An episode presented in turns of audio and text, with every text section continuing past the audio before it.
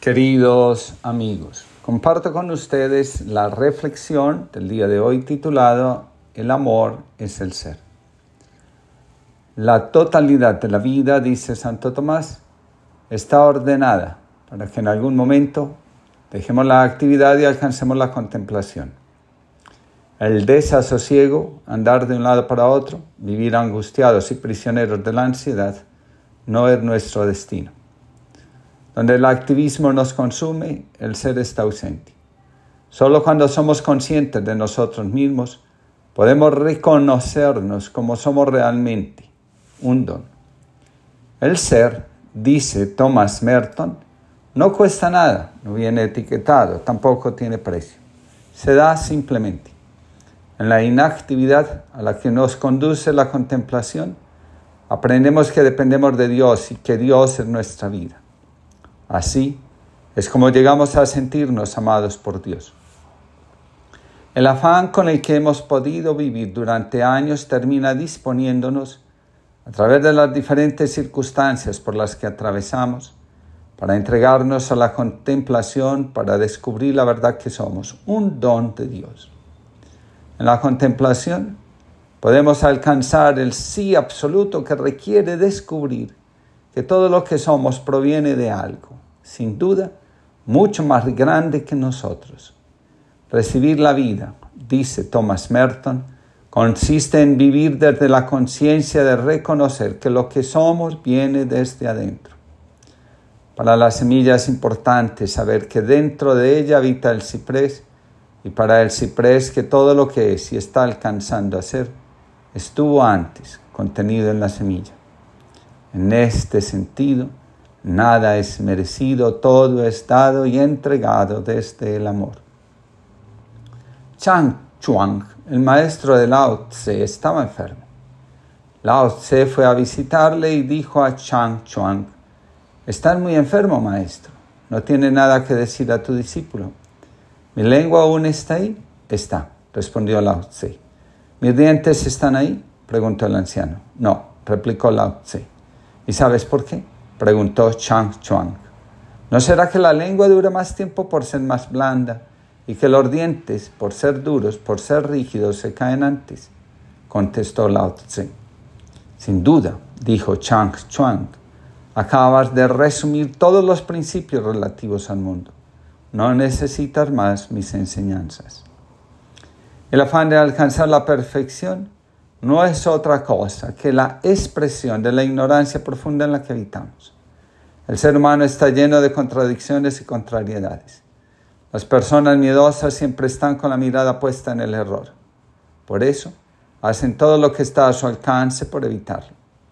La rigidez con la que vive el temeroso habla del sentimiento que lo habita. El cambio es una amenaza. Bellamente enseña la tradición marianista para conocer a Dios es necesario bajar a lo más profundo de nosotros mismos y dejarnos envolver, habitar por el misterio que allí se esconde. El misterio es el único que tiene la capacidad y la fuerza para transformar realmente nuestra psique. La relación con Dios que habita en nuestro corazón es la fuerza que nos hace criaturas nuevas. De ahí que el hombre que nunca muere es aquel que vive de la fe que nace del corazón.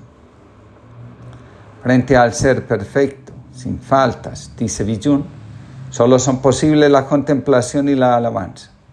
El que anda por la vida reclamando lo que merece, no ha sabido vivir desde la gratuidad del amor que lo engendró y cada día lo alimenta y lo sostiene. En el reino de Dios, ¿qué haremos? Cinco cosas. Descansaremos eternamente, celebraremos, contemplaremos, amaremos y alabaremos. Añade San Agustín, la, la contemplación y el amor se vuelven una sola y única cosa. Solo donde está el amor los ojos se abren.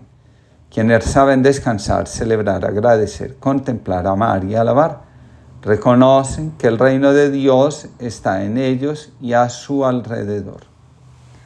Recordemos que el afán de producción nos aleja del ser y en el no ser experimentamos que Dios nos abandonó y las puertas de su reino están cerradas para nosotros. sentarnos y contemplar, resulta muchas veces más seguro que el Dios detrás del cual vamos cuando nos perdemos en la actividad, el afán y la vanidad. La espiritualidad cristiana, desde San Agustín, enseña que quien es capaz de alabar, de agradecer y de festejar también es capaz de ser. En la medida que nos vamos quedando atrapados en el activismo, en las preocupaciones de la vida diaria, no solo nos vamos estresando, sino que también vamos perdiendo la capacidad festiva. Dice Villun, canta y celebra la plenitud del ser. En la alabanza, el poeta alcanza su tranquilidad festiva y contemplativa. Con respecto al anterior, el poeta Rilke escribe, uno cuya misión es celebrar, surgió igual que el bronce del silencio de la roca. Su corazón es un lugar donde nada perece porque de allí brota el vino que eleva al infinito a los humanos. Jamás le faltará junto al polvo la voz si el ejemplo divino le acomete. Todo se vuelve viña, todo uva, maduro en su sensible melodía. El que contempla, celebra. En la espiritualidad existen tiempos para celebrar. En la liturgia las celebraciones especiales se llaman solemnidad. El sentimiento de fiesta y solemnidad son la forma de mostrar lo que es capaz de vivir el ser que descendiendo a lo profundo de sí mismo, se deja envolver por el misterio que habita en él y se constituye en su centro. La fiesta ilumina el mundo, le da sentido y proporción. En las solemnidades, la liturgia invita, ante todo, a contemplar. De ahí que todo se viva en silencio, recogimiento y fiesta. Dice Billun, la fiesta indica el sentido de la existencia cotidiana, la esencia de las cosas que rodean al ser humano y de las fuerzas que actúan en su vida. La fiesta indica que la humanidad reconciliada es capaz de contemplar cómo la vida se manifiesta. Mientras que el estrés del trabajo desconecta y agota a las personas, les impide sentirse a gusto, las arrastra a la ausencia del ser, la contemplación, la fiesta, la inactividad hacen que el ser se manifieste. Cuando el ser humano reposa, no solo contempla, sino que se hace capaz de trascender. Después de la contemplación en el monte Tabor, Pedro dice, qué bueno sería permanecer aquí todo el tiempo de vida que nos queda. La fiesta, la celebración y la contemplación conectan al ser humano con lo esencial, con su interior. Por eso Jesús, después del reencuentro consigo mismo, dice a los discípulos, Vamos a Jerusalén. Allí nos espera. Todavía queda camino antes de la Pascua definitiva. En la contemplación, en la fiesta, en la alabanza, solo queda un sentimiento. Estamos en comunidad de sentimientos con nosotros mismos, como señala Pijun.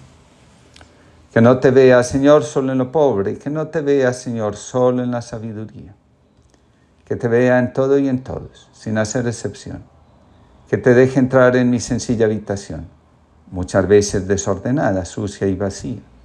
Transfórmame por dentro, conduce mi corazón por el camino de la vida, una vida que se presenta apasionante, llena de ti y de otros. Necesito de la alegría de saberte nacido, de saberte conmigo, para poder ser esperanza en medio de un mundo tan vacío de ella. Conviérteme, Señor, a tu pobreza, sencillez y misericordia. Yo te espero con mi humilde pesebre y te lo ofrezco para que nazcas en él. Solo te pido que no dejes de mirarme. Solo quiero ver tu sonrisa de niño. Solamente, Señor, no me dejes solo. Pablo Sánchez. Que tengamos una linda jornada y que contemplar y celebrar sean parte de nuestra cotidianidad.